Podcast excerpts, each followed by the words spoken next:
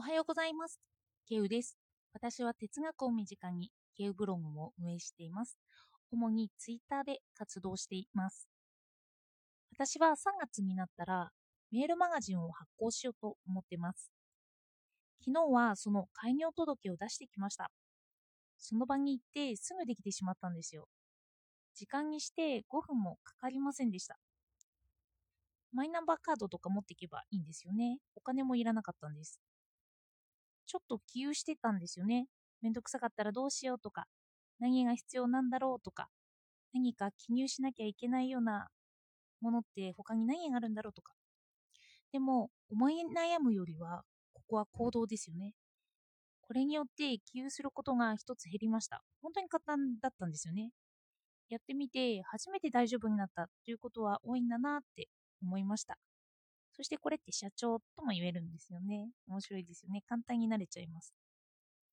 そして今日なんですが、4月1日はエイプリルフールということなんですけど、このエイプリルフールについて話したいと思います。どうかお付き合いください。今私は Voicy というこれと同じような音声メディアを聞いてるんですけど、ここでエイプリルフールを April Dream として伝えようという企画が立ち上がっているそうです。 April Dream は直訳すると4月の夢ですよね。なんと、エイプリルフールの元って、 April Dream だったみたいです。人って夢を語ると馬鹿にされることが多いじゃないですか。そしてその現実をよく表しているのが、エイプリルフールとして存在するようになってしまったということなのかなと思いました。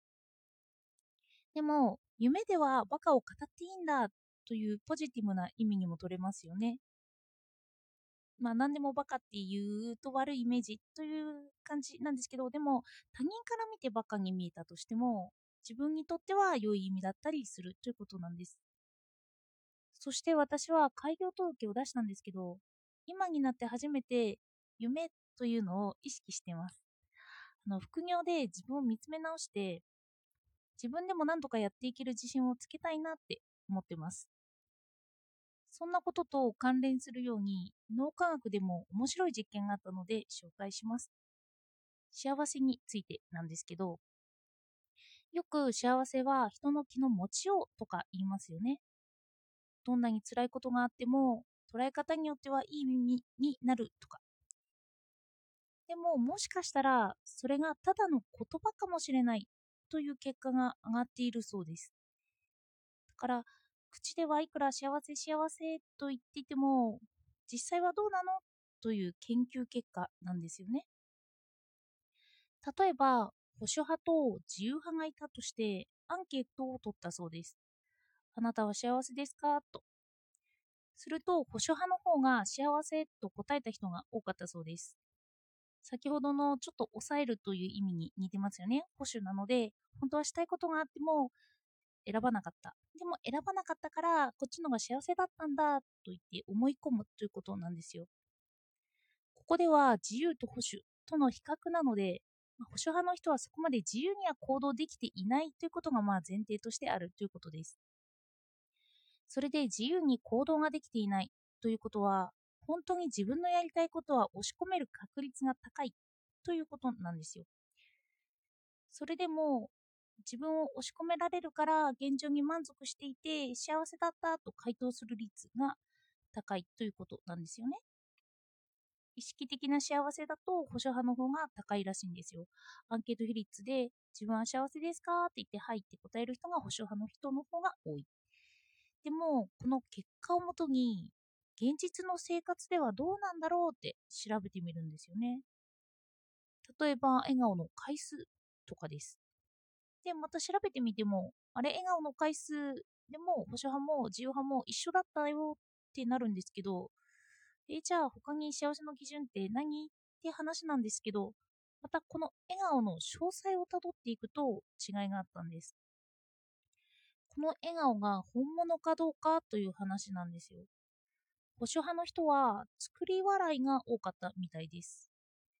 口角が上がっていても目が笑っていない率が高かったという話みたいなんです。まあ、うま疑り深い人は、ここで、笑っていると幸せになるからいいんじゃないみたいな、そんなことも言いますけど、でもまあ、ここではちょっと置いときますね。まあ、ただ、表情に出にくい人というのもいますよね。なので、さらには、もう表情以外も見ていきます。会話の内容でも、保守派は前向きで明るい単語をあまり使わないということが分かってきたそうです。そして書き込みでもポジティブな回答が少なかったそうです。実際の行動では自由派の方が幸せそうに見えるということが分かってきたということなんですよね。そして夢とどう関係するかなんですけど、私は今まで夢って意識したことがなかったんですよね。でも夢って元をたどれば願望とか欲なんですよ。人の欲とか願望って本能的に絶対あるんですよね。自分が欲していなくてもあるんですよ。試しに目の前にケーキとかあったら食べたいって思うじゃないですか。そんな単純な欲が夢という高尚な単語に変わっているということなんですよ。だから保守派の人とかも多分目の前にケーキがあったって言ったらそれを抑え込む人たちってことなんですよね。でも実際には食べたいとかそんな感じで思っちゃうんですよ。なので私はずっと夢に対して抑圧的で、まあいわゆる私も保守派ですよね。だから夢なんてないとか、夢を持ってる人を現に馬鹿にしてきたような節があるんですよね。私にはそんな希望なんてないよって。まあ、でも、本能的には欲ってあるんですよね。欲することを欲せないんですよね。で、それに気がつけば、人は夢を持てるんだなって思いました。今の自分の選択肢において、ただ気になる選択肢が自分の欲を理解した時には夢になるかもしれないんですよ。